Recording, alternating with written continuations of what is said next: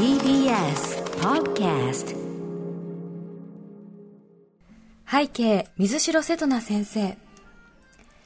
人が人を思う気持ちを煮詰めて煮詰めて煮詰めた先には一体何が残るのだろう。キラキラ輝く結晶。それともベタベタドロドロの慣れの果て？水城瀬戸那さんの作品にはクールでシビアな目線でその美しさも醜さも全部まとめて人が生きていく上で抱えざるを得ない業のようなものを辛辣に描いているように思うのです。初めて読んだ作品は「キュソはチーズの夢を見る」物語の中で描かれている人間のドロドロした感情や身勝手さ怠惰さがあまりにリアルで絶対に身に覚えがあってなんてものを言語化してくれたんだと変な汗をかいてしまいました。あの時の心臓のぐちゃぐちゃした感じが忘れられず人間関係や人生に悩むたびに読み返すようになりました。大人になり幾度かの地獄のような恋愛を経験した今この物語があの頃とは違った痛みを持って染み入ります。その時々の感情や立場によって受け取り方が変わる様はまるでリトマス試験紙で本当の恋を知らないのだと罵倒され教授と共に困惑することもあれば好きすぎる相手を仰ぐようにして見つめる今がせに共感し泣くこともありました。執着なのか恋なのかもはや混ざってわからなくなった感情の渦に当てられクラクラします。読むたびに恋愛って何だろうって思います。苦しくて苦しくてその道を進めば不幸せになると分かっていても選んでしまうのはなぜなのかと。こんなもの人生に必要なのでしょうか？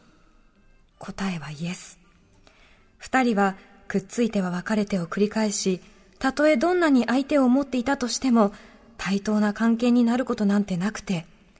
どこまで行ってもそれぞれが一方通行な片思い。いつか永遠に別れる日が来ると分かっていながらそれでも頑張って頑張って共にあやくことを選択した。だって恋愛は逃れられない業のようなものなのだから。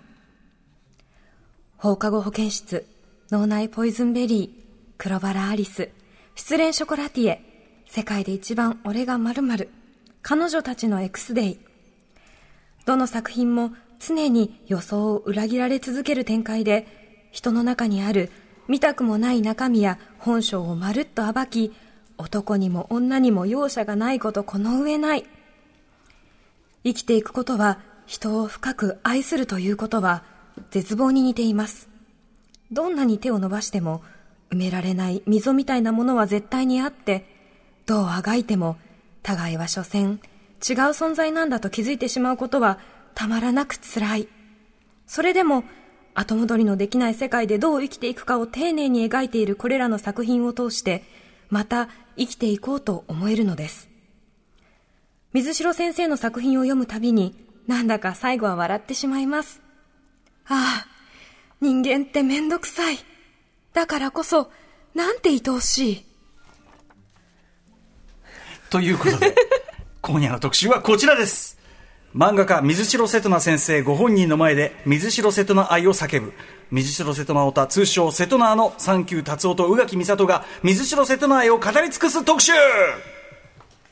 ね、いやもう本当すいません。異常事態が始まりましたけどね。いやだって、はい。あの人間って面倒くさいだからそう愛おしい。まさにもうそれを体現される、ね、いや、えいや手紙を書いてきてって言われた結果、その愛が爆発して。でもね、あの、なんかちょっと、宇垣さんなりの、その、瀬戸な、あの、スミス・ジョ瀬戸な先生論でもあって、非常に聞き応えはありましたね。はい。この後、宇垣さんが使い物にならなかった場合に備えての、これは。は い先ほ先にね、先に、ではい、先にバックアップです。語らさせていただきました。はい、ということで、ラジオをお聞きの方も、ラジコでお聞きの方も、こんばんは。TBS ラジオキーステーションにお送りしているアフターシックスジャンクションパーソナリティのライムスター歌丸です。火曜パートナー、宇垣美里です。えーここからは聞けば世界がちょっと変わるといいなな特集コーナービヨンドザカルチャーです。今夜は9月11日から公開される映画、キュースはチーズの夢を見る、まあ、映画版ですね。えー記念して、その原作者にして、宇垣美里さんにとっての神である漫画家水城瀬戸那先生ご本人に控えなので直接インタビューを行ってしまおうという企画です。手がプルプルプルプルプルプル震えているわけですが、水城先生といえば、ドラマ化の記憶も新しい失恋ショコラティエのほか、2015年に実写映画化もされ、舞台にもなりました、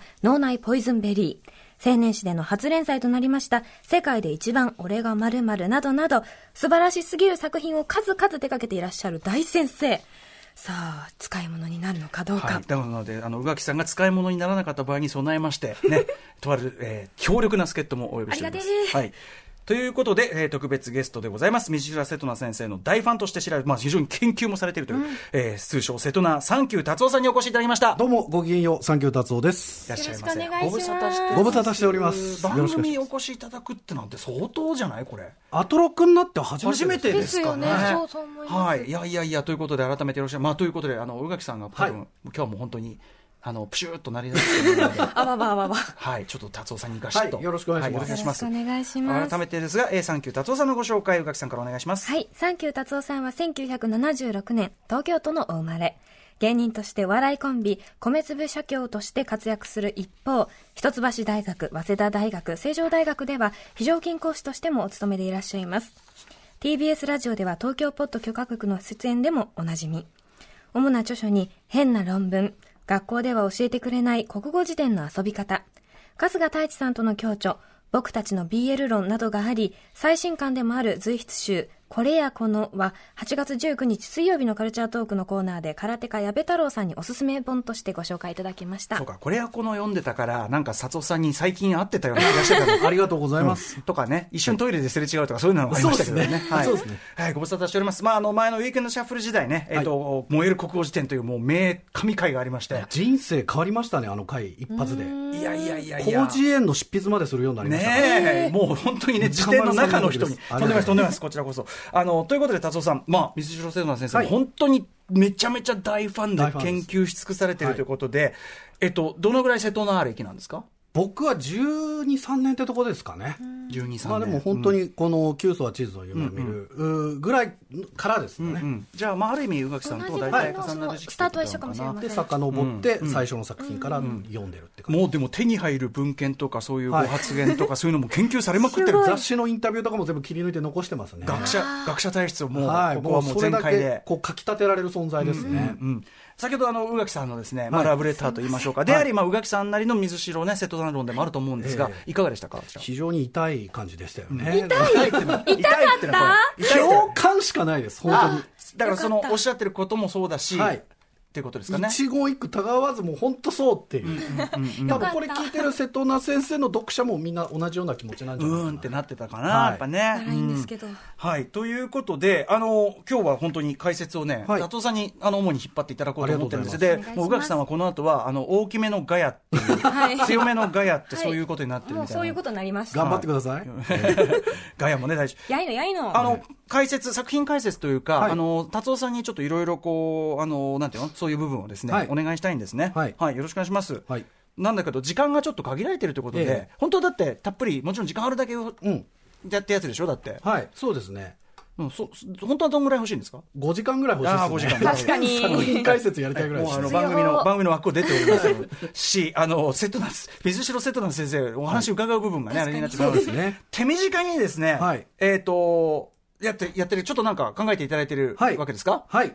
まあ、私からですね、あの、ちょっと初めて聞くっていう人にも向けた、なんか、なんとなくこう外観がわかるような、はい。えー資料を用意いたしました。私も、まあ、あの比較的やっぱりあの作品拝読しましたけども、はい。ですごいあのあの感銘も受けましたけど、あまあ、ビギナーですので、はい。やっぱりぜひよろし,はい。よろしくお願いします。ということで、はい。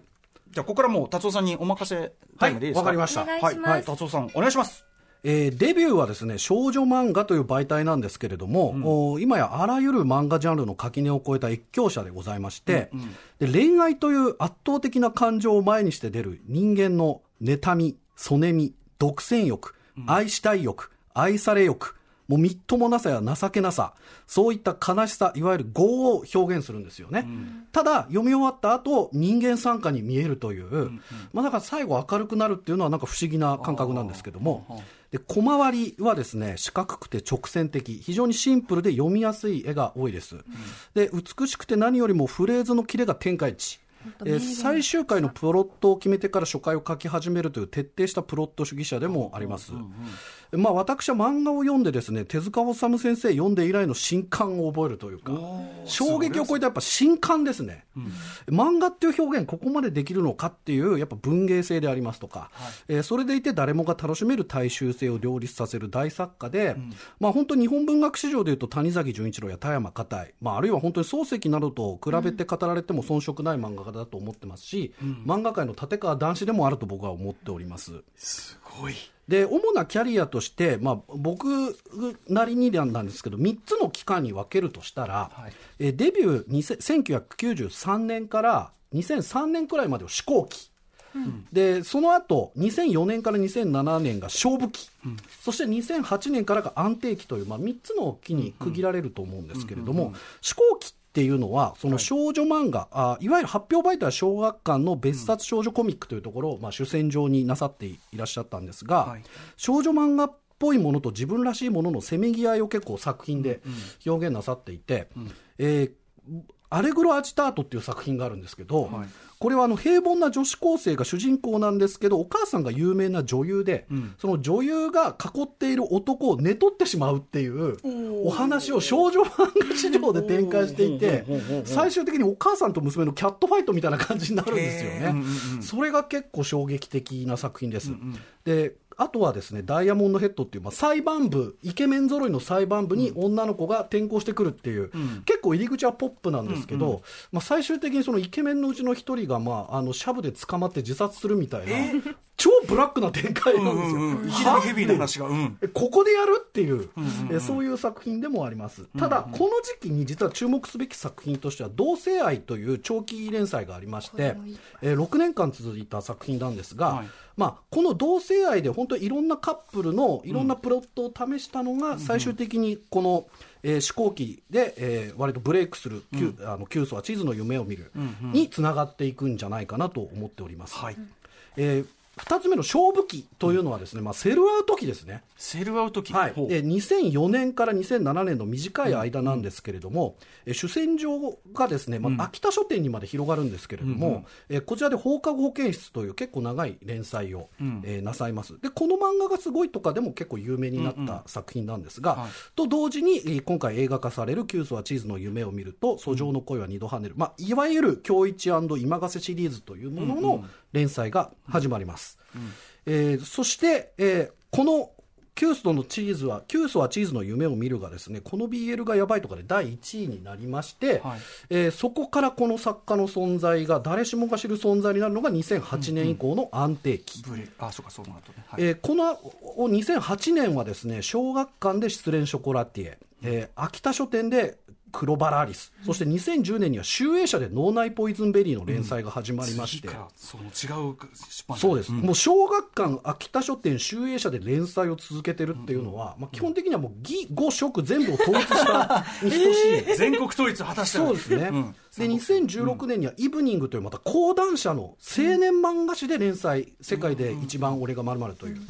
まあ言ったらもう、名古屋城、小田原城、姫路城、大阪城抑えたみたいな。中国、中国も日本も展開されそうなんですよ。すだから最終的にはその発表の、えー、雑誌のジャンルを問わず、本当に人間、圧倒的な感情という恋愛というものを目の前にして、うん、人間がどう、うまあ、感情を発露させるのかとか、うん、えー、まあ、そういったものを描いてくれている作家さんでございます。うん、というわけで、えーまあ、ざっとでございますが、この3期に、えー、分けられるその思考期、勝負期、安定期、えー、というものをお持ちの先生だと個人的には思っております。以上でございます。やったーわかりやすい。僕はもちろん門外観ですけど、めっちゃわかりやすく入ってきました。これ、宇垣さんいかがですか？そうそう、そうそう、そうそうそうそうそうって思いながら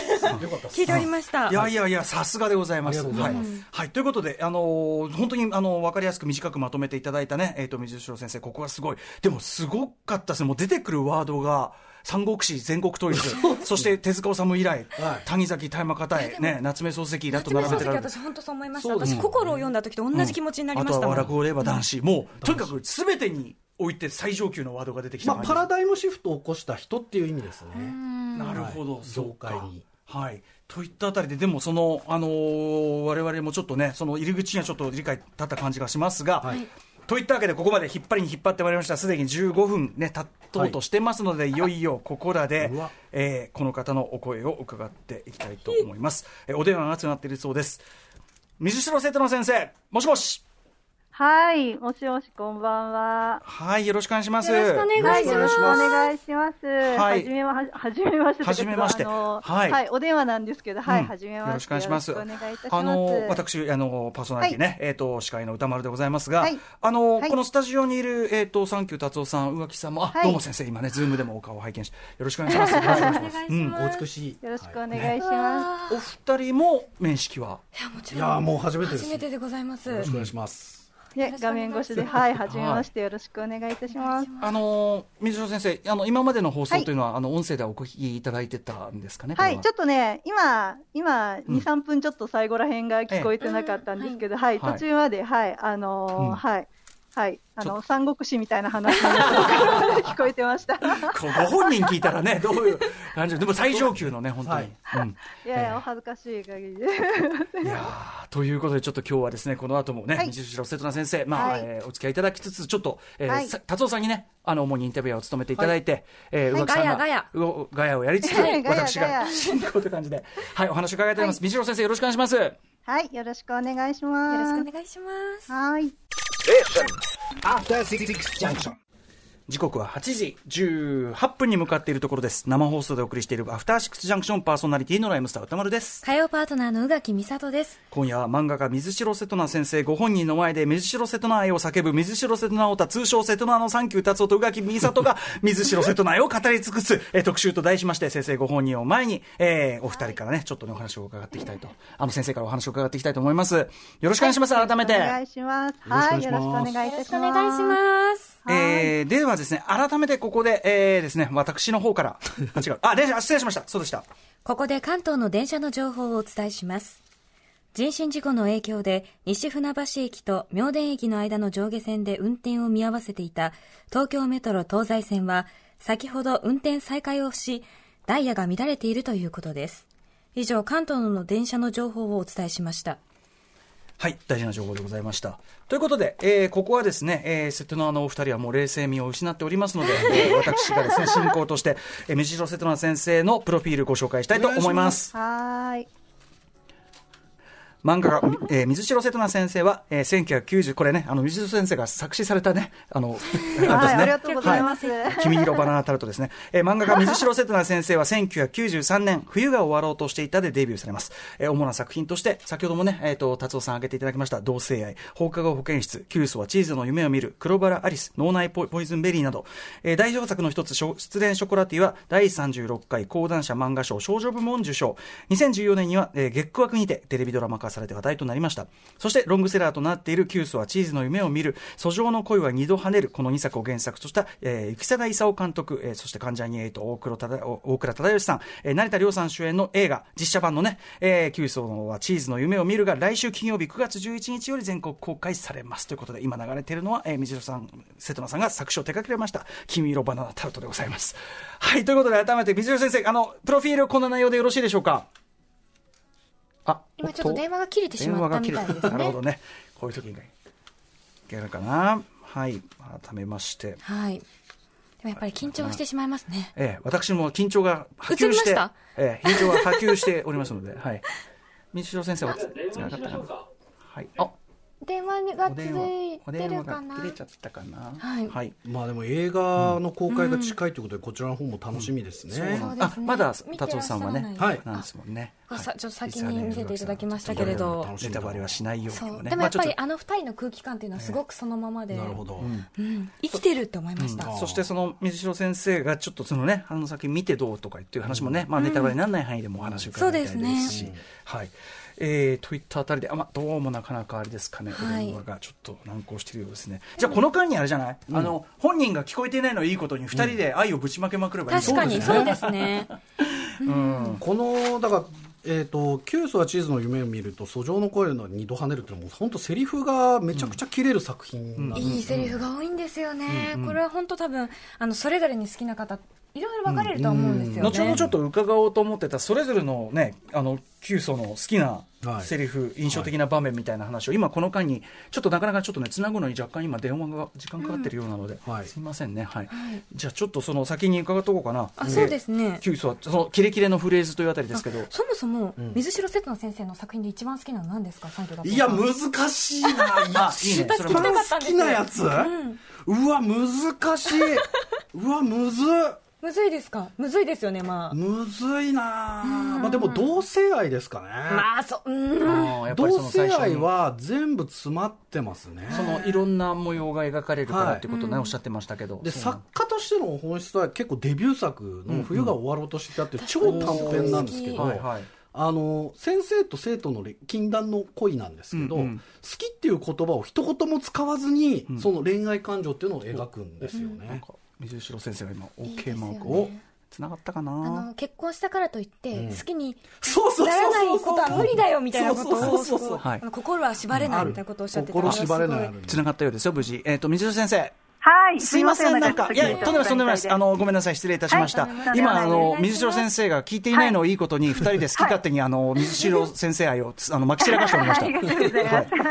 えっと、まあ、先ほどプロフィールご紹介させていただきました。えっはと、で、あの、冒頭の、あの、宇垣さんからのラブレターと言いましょうかはい。あれは聞いていただけましたか？あ、はい。はいありがとうございます。い、い、い、いかがでしたか？お聞きになって。そうですね。あの、私のこう作品に対して感想をくださる方って、うん。まあ、その好きっていう感想にしてもこうなんか嫌いですっていう感想にしても、皆さんなんか自分の話をなさるんですよね。うんうんうんうんなんかこう自分の物語になってるんだなって思います。ん。そのうん、うん。なんか多分私の作品を通して、うん。なんか自分の中の森をこう物語を掘り起こされるというか、はい。自分の経験だったり自分が思ってたけど言語化してなかったことが形になったりとか、うん。なんかそういう感じなのかなって。思うので、なんかそういうふうにこう、なんだろう、いつかもし漫画が忘れられても、なんかそういうふうに思ったこととかが、その方のこうこの先もずっと血肉になっていくんだなって思うと、やっぱり私もすごく嬉しく思いますね。ありがとうございます。いやでもある意味今のご本人のお言葉がさらにね、その僕もそのキュースはチーズの夢を見るあのはい。拝読してやっぱり、はい。あの俺この今日一っぽいこのずる小ずるいとここれ す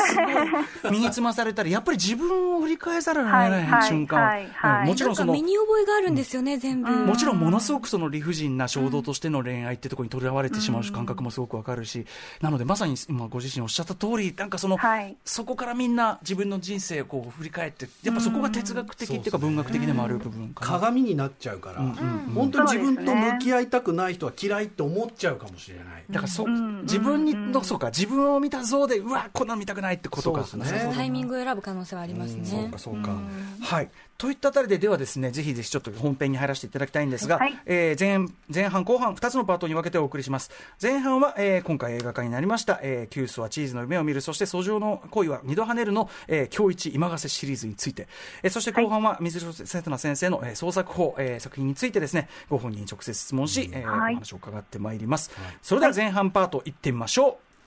水城先生、恋愛は5なんですか？キュースはチーズの夢を見るは現代の純文学作品です。ねえ。はい。ちょっとね、タイトルが様子がおかしいことになっておりますが、うん。えー、11日金曜日から公開される、えー実写版のね、映画、キュースはチーズの夢を見るの原作、映画さん自身もね、えー本当に好きな文学作品だとおっしゃってる、えーキュースはチーズの夢を見る、そして、訴状の声は二度跳ねるの、えー、今日一今がせシリーズについてお話を伺ってまいります。はいえーあ、ちょっとじゃあまずは宇垣さんからどんな話なのか、はいね。はい。えーよろしくお願いします。妻もいる異性愛者サラリーマンの大友恭一と彼を思う大学時代の後輩今ヶ瀬渡この二人の7年ぶりの再会は恭一の妻が彼に浮気調査を依頼したことがきっかけだった。そんな中恭一は今ヶ瀬に昔からずっと好きだったと突然思いを告げられこの後まさかの展開が。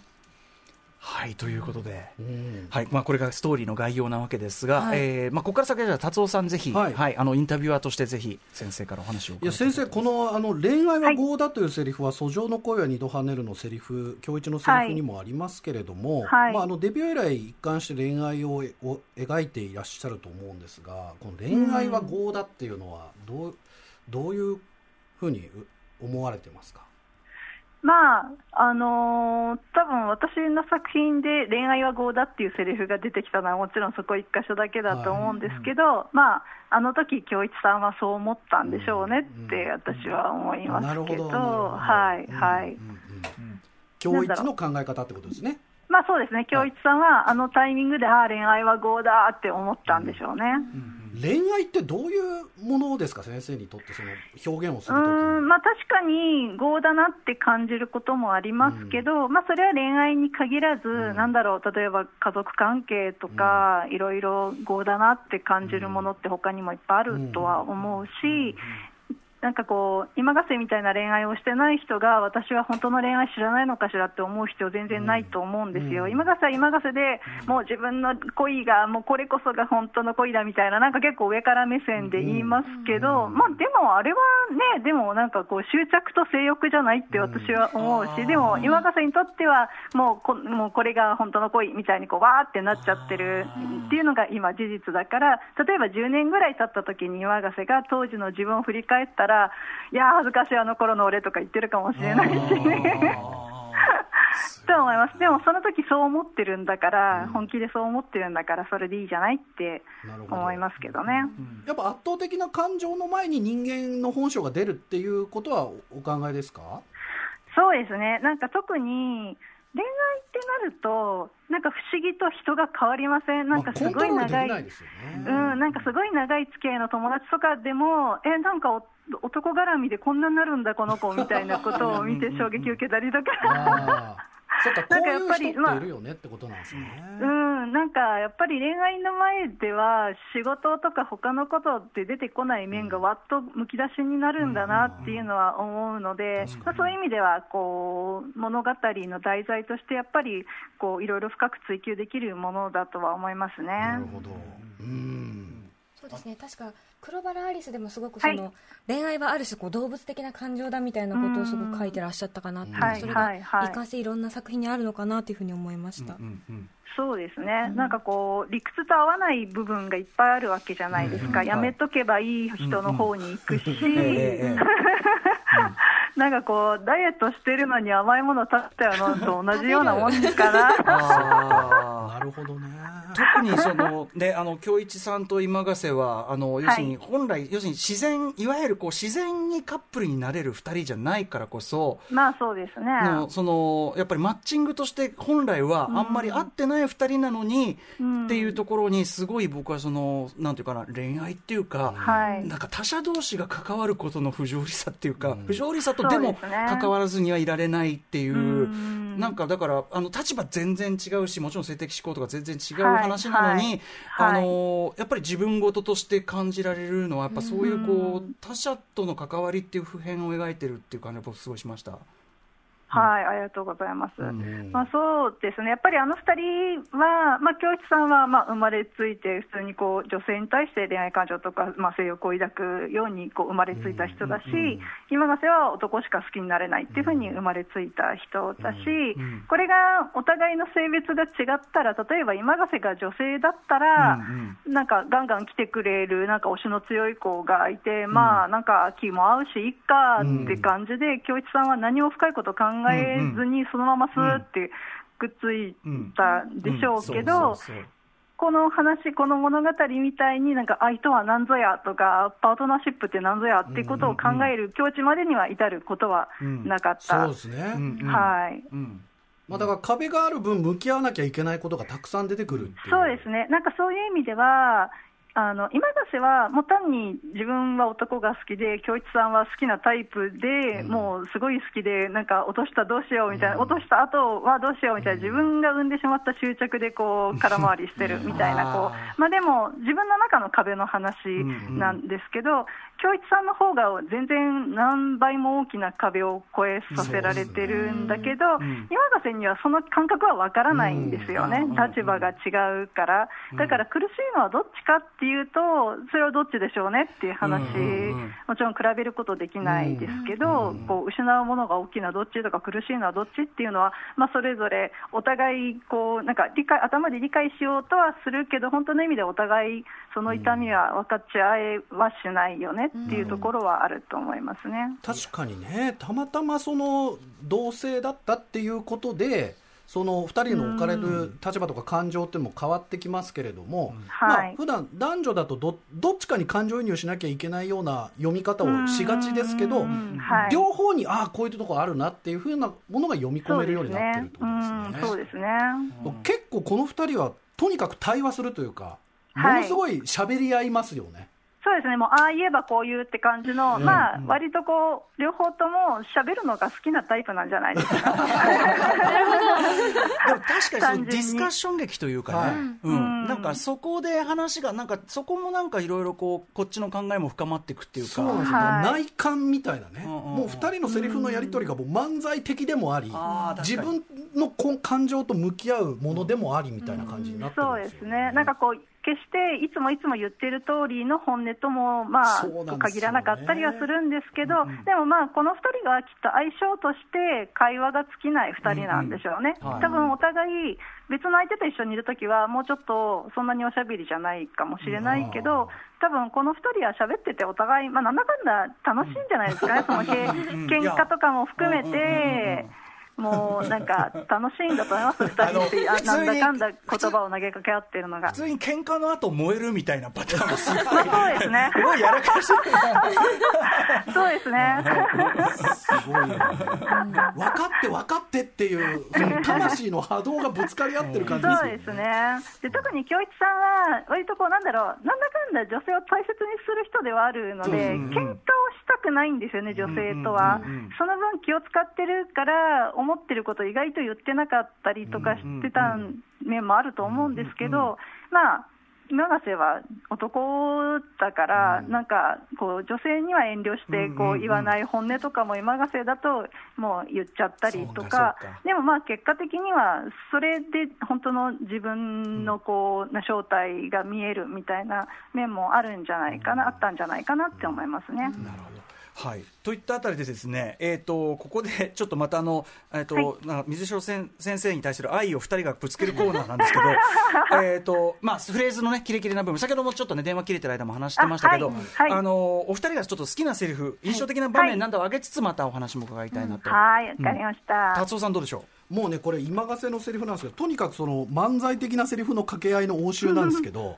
もうこの今がせのセリフちょっとご紹介したいですね、あなたはねずるくてさもしくて贅沢なんですよ。人がいいなんてとんでもないあなたは自分から人を思ったりしない。そのくせ誰からも愛され愛されたがって言いなりになったふりをするんだ。被害者面しながらもっと自分を愛してくれる相手がいるはずだってきりなく期待して世界で一番自分を愛してくれる人間を際限なく物色し続けるつもりですか？だけどそれなら先輩もう俺しかいないっすよ。俺以上にあなたなんかを愛する人が現れるわけないじゃないですか。力がすごいですよね言葉のうでもだけどだけどそれなら先輩の前のところとか思い当たらない人いないんじゃない？本当にこんなに怒ってて、ラブコールしてるセリフってなかまあ、なかラブコール。だし嫌なこと言うな。嫌なこと言う。本性全部心も丸裸にした上ではお前が好きだって逃げ場を立っといてね。追い詰めますよね。この理屈っぽさが男っぽいっていうね。なんか俺はそう思いましたけどね。ここはやっぱあれですか先生こうやっぱはい。退路を断つというか退路を断った上で最後に刺すみたいなうーん私もそこ、すごい好きなところなんですけど、ええ。やっぱり永瀬って、京一さんのことが好きだったから、すっごい見てたわけじゃないですか。でね。でこう人他の人と話してる会話とかもこうめっちゃ君見立てて聞いてたりとか、もう全部全部京一さんのことを知りたい、見てたいって思ってたと思うんですよ、大学時代とか。だから、その分、嫌な面も、多分他の人よりもいっぱい気がついてるし、この人こんななんだみたいなことまで知って、でも、その嫌な面とかを知っって嫌いになるかっていうと、そこだよ。なんかそうそうじゃなくって、そうなんか、ああ、自分の好きな人ってこんな嫌なやつなんだ、でも好きみたいな、なんか、ああ、もう忘れちゃえばいいのに、でも好きみたいなのをずっと繰り返してたんだろうなって、だから、なんだろう、自分のものにならないから、せめて知りたかったんじゃないですか、なんか知ることで掌握したいみたいなのあるじゃないですか。だか。らか、もがいてるんですよね。自分の気持ちもどうしていいか分かんなくて。うん、それがたまんない。コントロールできてない感じが。確かに名名台詞名場面ですね、これね。はい。はい。そして、えーじゃあ、宇垣さん。はい。私はあのこの作品の中の女性の描かれ方もすごく好きで、割とその女性が今がせでおう戦うところって多いと思うんですけど、その中でもすごく好きなのが玉木ちゃんっていう女の子が、あの別れるってなった時に京一さんが二人いたらよかったのにな。頭から二つに割って右側を私にください。京一さんは右利きだから。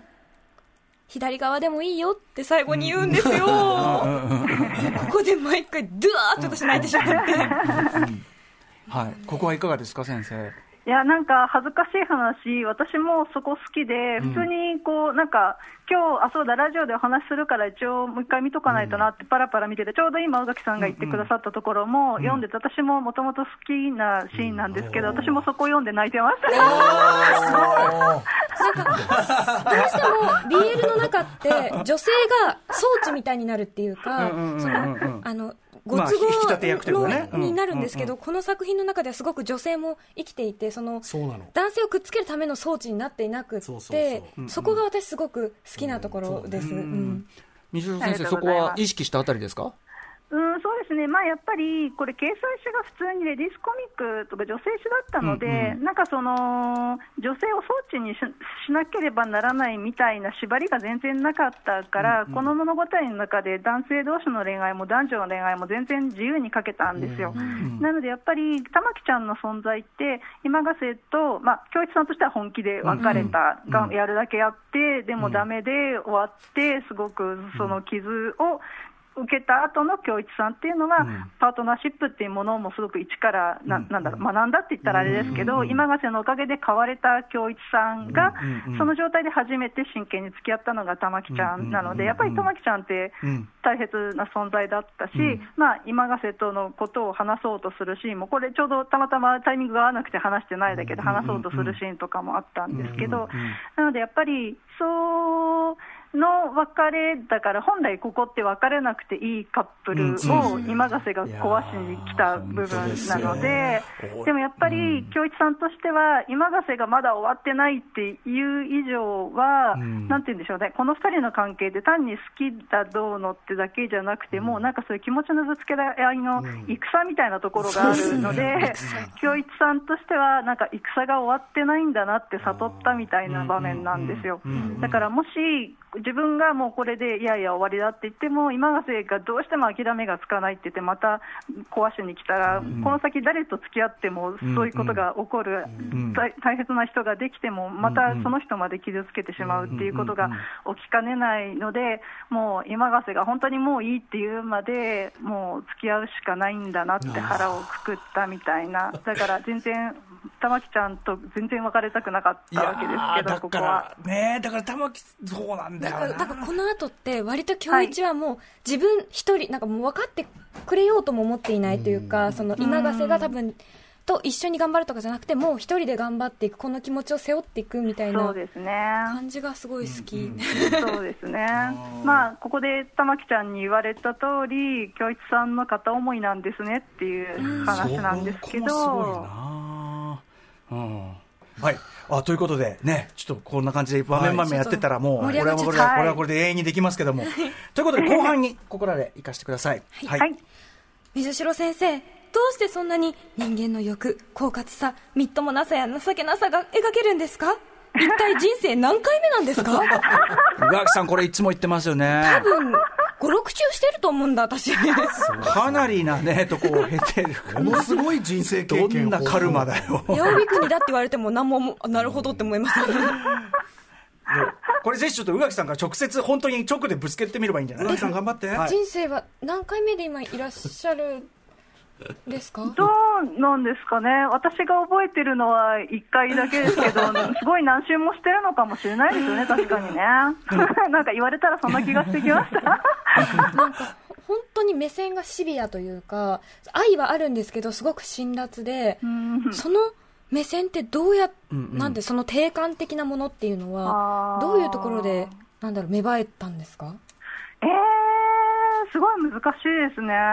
や結構ね雑誌のインタビューとかでも先生おっしゃるのは、まあ、あはいの運命の相手がいるとかじゃなくて手近なところでみんな済ませてるじゃないかっていう、うん結構恋愛に関しては現実主義者の中でもでもそれでもうまく人生と折り合いをつけていってる人間みたいなものを描いてらっしゃいますよね。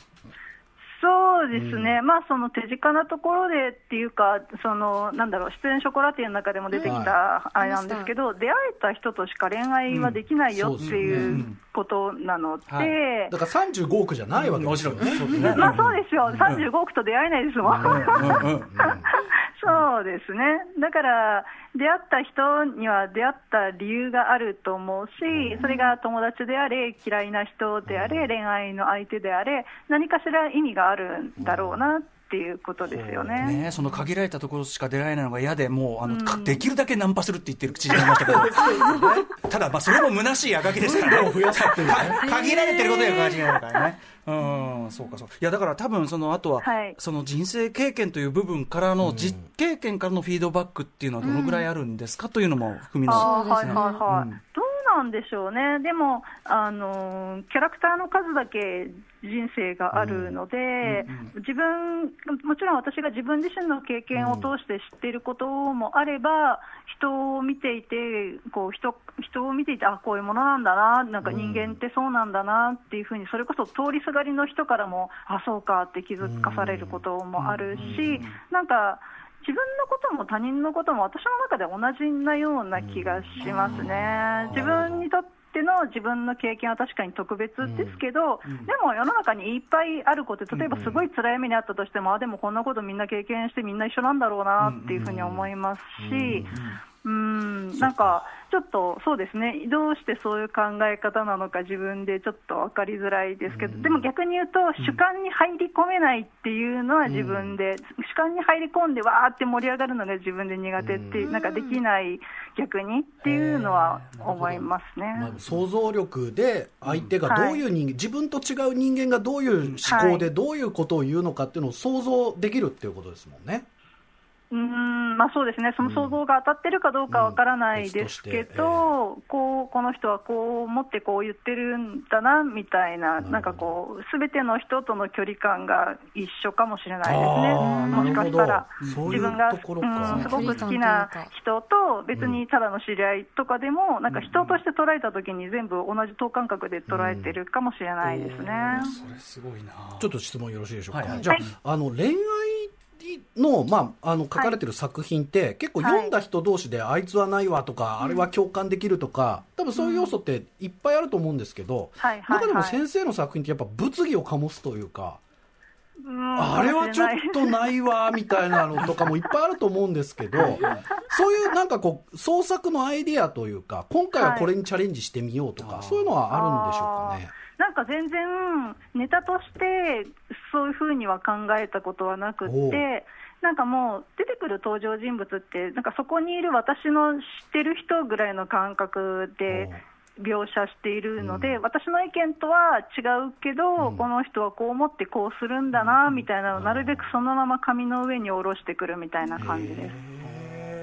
だからこう、なんかこう、見栄を切るというか、こう決め台詞みたいなのを言ってるけど、必ずしも私も同意見とは限らないんですよ。うん。でも、その人がそう思ってるんだから、うん。私の意思で変えちゃいけないって思って、もうその人が言う通りにもう書いて、本当に私はだから、自分の仕事はいた子みたいなものですっていつも言うんですけど、でも、そうですよね。だからその、はいその人をひ批判はしてないんですよね。しません、しません。そうなんですよね。こういう人もいるっていう。ん。だからそれがなんか人間参加にも読めるという。ポイントなのかなと思うんですけど。わかりやすい、なんか悪者みたいにないですそうなんですよね。先ほどもね、その今ヶ瀬はその時はそう思ったんだろうっていう、でもそうやってこう、ある意味キャラクターを、キャラクターを生かして、うかキャラクターたちが勝手にこう動き、その勝手にというか、キャラクターがキャラクターらしく動き、喋りっていうところと、ストーリーのコントロールって、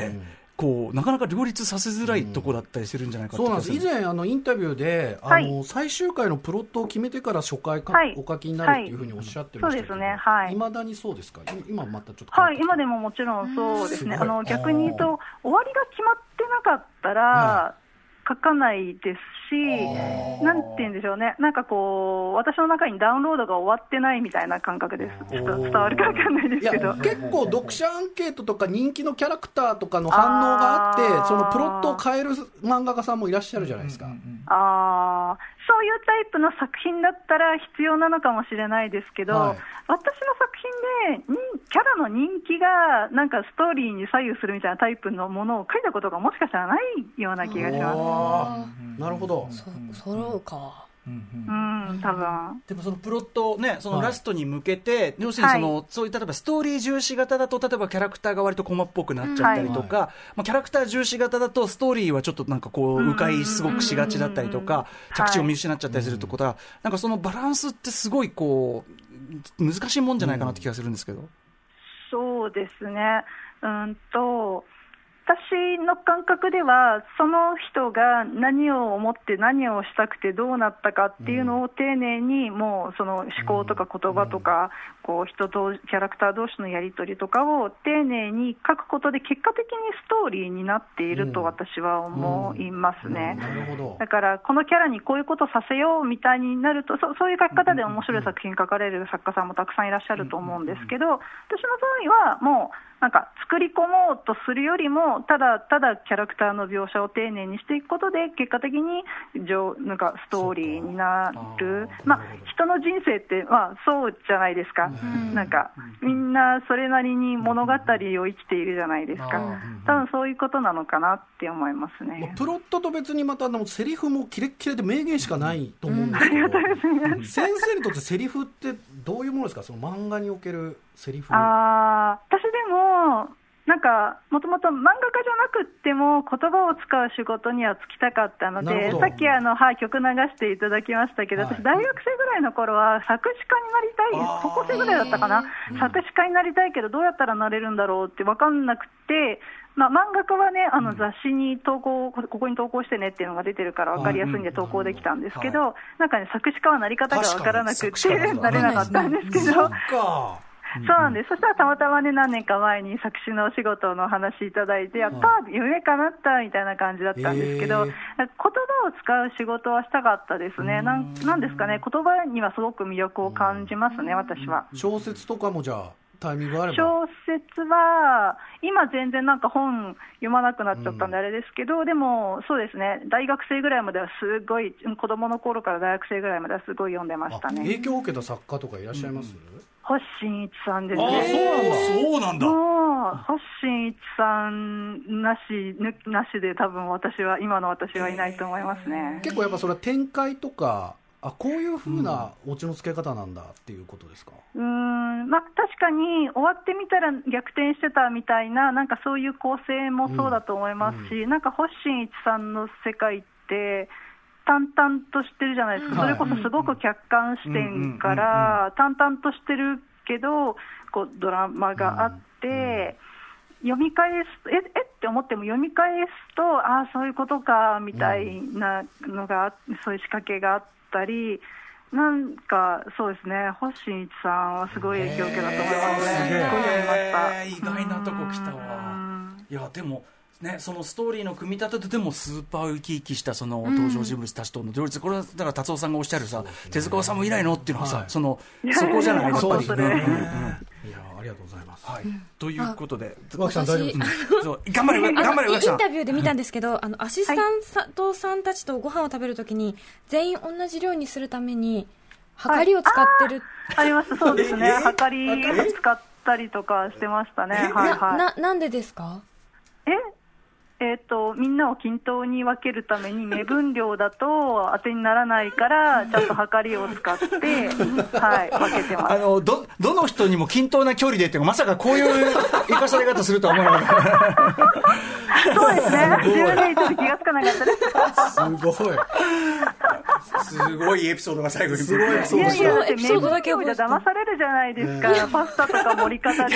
そんな厳密じゃなくても普通。でも、もしかしたらそれで不満を抱いてるアシスタントさんがいるかもしれないって、ちょっとご心配になったわけですね。いや、別に、なんだろう、単に自分の中でじょな、なんだろう、均等に、みんなの分 均等に分けるイコール、グラムを測って分けるっていう、なんか自分の中で疑わなかったです。え、だってこうするでしょみたいな。ちょっとびっくり。ありがとうございます。はい。最後の質問がこれでいいいいんですか？はい大丈夫ですか？はい、好。きな映画とかそうですよね。うん、まあでもね、ちょっとあのーまあ今回はね、あの限られた時間でしたんで、またいろんな形で番組もそうですし、達夫さんなんか多分ね、これで一冊本書きたいぐらいの感じでしょうから。そうです。全集出すときはちょっとお手伝いさせてください。はい、ありがとうございま